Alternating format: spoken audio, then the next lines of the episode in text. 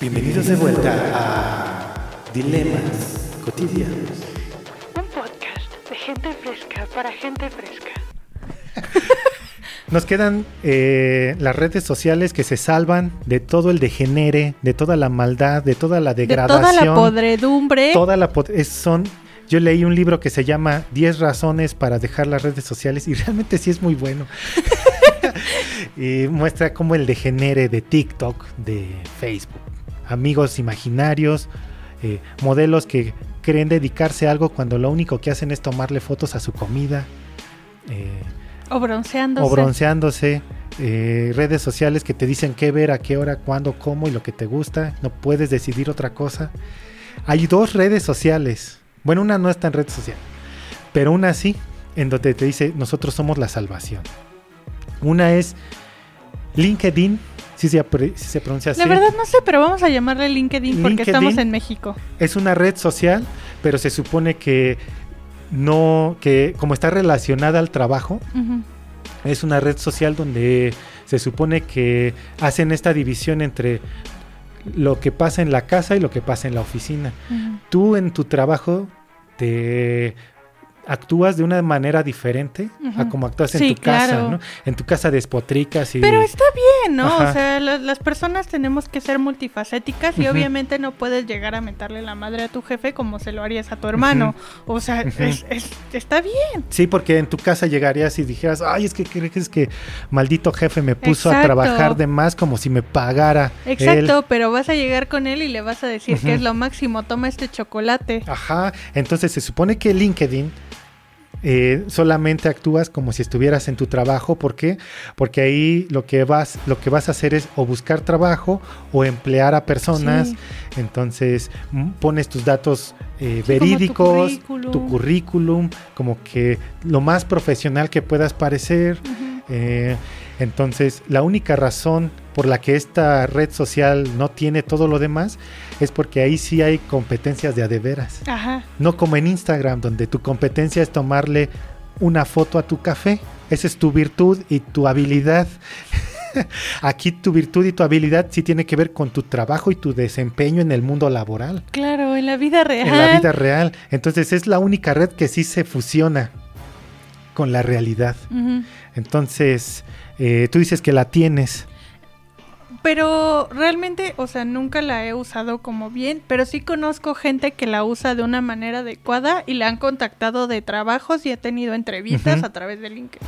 Entonces, me parece muy funcional y muy útil porque pues ya te lleva a cosas más reales, ¿no? A- como lo decías, o sea, no solamente mi virtud es tomarle foto a mi café y a mi dona mordida, sino es como pues con- conseguir realmente competencias que me van a servir para un futuro, para tener un mejor trabajo, para tener más opciones laborales y también como pues como una carta de presentación, ¿no? A lo mejor no es como tu CV en Word de cinco páginas, sino que nada más vas a mostrar lo más destacable y a partir de ahí las empresas te pueden contactar y de decir como, bueno, más o menos este perfil nos funciona y podemos hacerlo. CV, Diana se refiere a Currículum vitae. currículum vitae. A lo mejor algunos de ustedes no lo han hecho. En un futuro lo van a tener que hacer irremediablemente. Ajá. en donde pones qué has hecho en tu vida, a qué trabajos te has dedicado, eh, cuál es tu experiencia laboral. Y hacer eso en una red social es una escala grandísima. Sí, sí, sí, porque en ninguna red social te piden eso, ¿no? Te No. piden cuáles son tus películas favoritas. Ah, bueno, me gusta Crepúsculo. Me gusta tres metros sobre el cielo. eh, entonces únete a este grupo en donde Me gustan los perritos salchichas. soy vegano. Ajá, únete a Vegan for Life, ¿no? El grupo de Facebook. Exactamente. En esto sí tiene que ver con la vida real. Y por eso esta red social funciona y no hay hate, no hay odio, no es que, hay... o sea, ¿qué, qué le vas a tirar a alguien por haber estado en tales empresas? O sea, no hay forma, ¿no? O sea, y aparte eso ni siquiera habla de ti como una persona profesional, ¿no? Sí, entonces esta red social se salva Totalmente. de la podredumbre. Ajá. Pero Ajá. porque nada más es para sí conseguir un beneficio real. Esa es la cuestión donde no te ofrecen algo fantasioso. Ajá. O sea, Ni estatus. es aburrido, sí. Ajá. Es aburrido. ¿Por qué? Porque Porque no hay comida. no hay comida de tu Instagramer, no hay videos de 15 segundos ba- de baile. de baile, no hay audios interminables de el güey del Oxxo. O sea, no hay nada de eso. Lo que hay es una oportunidad para que te desarrolles. Ujú. Y real, porque en realidad te pueden contratar, como tú dices, tú, tus amigos los han contratado gracias a esta red. Es- Y obviamente no te van a contratar si te peleas con la señora de 40 años en el grupo de Facebook. Ándale. esta- O, o si estás publicando que, que esta persona es una roba maridos, ¿no? Ah, sí, ¿Has es visto cierto. eso? Sí, sí, sí. Sí, no, patético, ¿no? Exacto, o sea, como obviamente vas a mostrar tu mejor cara y vas a poner solo los datos pues, que la gente, a la gente laboralmente le interese. Y por eso se supone que está libre de todo pecado. La otra, que no es una red social, es un medio o es un formato, es el formato de los podcasts. Bienvenidos a...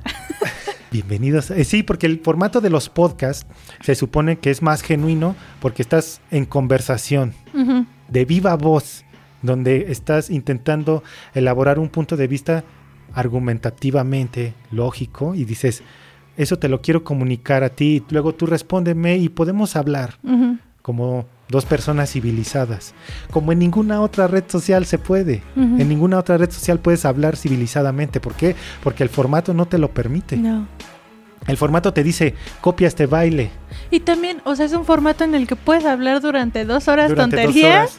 Y está bien, ¿no? Es válido. O sea, como en YouTube no funciona porque es mucho tiempo y quién, quién va a consumirlo de esta manera, ¿no? O sea, pero, pero el podcast funciona porque pues tú puedes ir en el transporte público perfectamente y de camino a tu trabajo y lo vas escuchando y no necesitas como ponerle tantísima atención, ¿no? O sea, como puedes estar escuchando de fondo y también estar pendiente como de todo lo que pasa a tu alrededor. Sí, haciendo incluso tu trabajo. Tu tarea. Puedes hacer yoga, Ajá. este... Entonces es manera de ser más eficiente tu tiempo. Ajá. En lugar de estar Solo viendo- trabajando. Ajá. Puedes hacerlo mientras también escuchas el podcast. Ajá, o ves cómo pasa la señora de los tamales mientras vas en el transporte público. Viéndole la nuca a la señora Viéndole del. Walmart. Sí, entonces eh, ocupas este tiempo, yo pienso que en, en algo bueno, porque puedes eh, entender también cómo se piensa de una manera diferente. Sí, entender posturas Sí. ajenas. Bueno, también hay podcasts como que del Polo Polo y como de El Estaca Ay, no. y Videgaray, donde es el, el- el humor barato de... O sea, está bien, pero si, si lo ves de un punto de vista como como de, o sea, como que marcas tu distancia, ¿no? O sea, como que no participas de este humor. Sí, del humor eh, misógino, barato, Ajá. de, del falo, ¿cómo se le llama? Falocentrista. Eh, este humor de... Sí, del albur, el Ajá, albur. el albur. El albur, el albur. Sí, así de todo el tiempo albureándonos, así como de...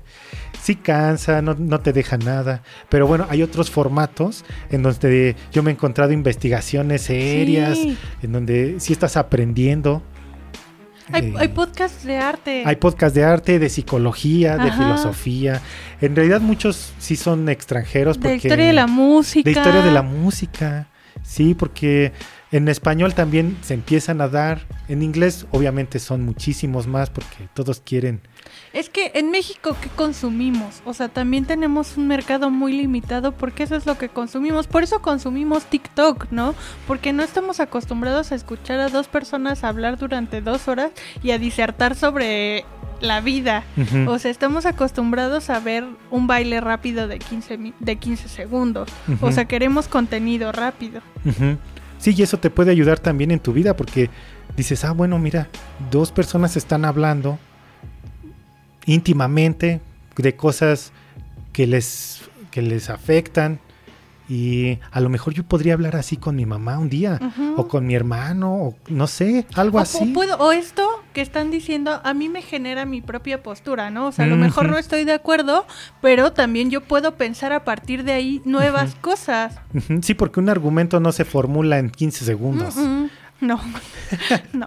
O sea, el formato de los libros ya está en decadencia, porque imagínate, si aparte eh, de leer 150 páginas, bueno, ahora eh, escuchar dos horas es un poquito más amigable, pero también tienes que poner un poco de atención y ver cómo se formula el argumento y, y decir, bueno, yo estaría de acuerdo con eso. Quizás sí, ¿Qué me quizás hace no. pensar? ¿Qué me hace pensar? Oh, esto me abre la puerta para que yo investigue más sobre esto otro que dijeron. Ándale, sí, sí, sí. ¿Qué puedo yo, cómo le puedo yo escarbar más a ese tema? ¿Qué me llamó la atención?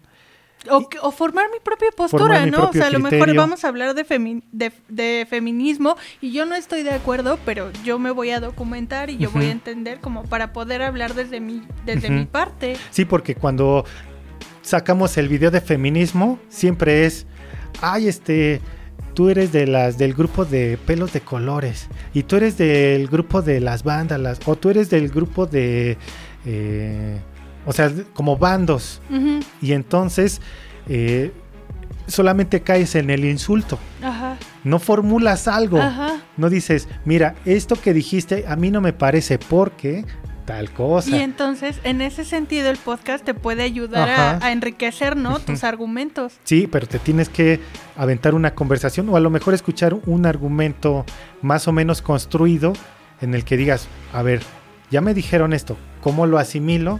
¿Estoy de acuerdo? ¿No estoy de acuerdo? ¿Por qué? O sea, ya empiezas todo una revolución en tu cabeza que te permite salirte de esa dinámica de trolls y víctimas. Ajá. De que, oh, yo soy el troll, ajaja, y les va, son este feminista radical, Feminazi. feminazi, y solamente es lo que puede sacar tu boca, Ajá. así de, espérame tantito, o sea, puedes tú elaborar un poco más, pero con argumentos.